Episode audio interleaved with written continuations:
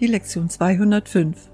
Ich bin kein Körper, ich bin frei, denn ich bin nach wie vor, wie Gott mich schuf. Heute wiederholen wir den Leitgedanken aus der Lektion 185. Ich will den Frieden Gottes.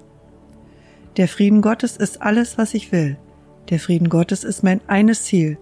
Das, worauf mein ganzes Leben abzielt, hier. Das Ende, das ich suche.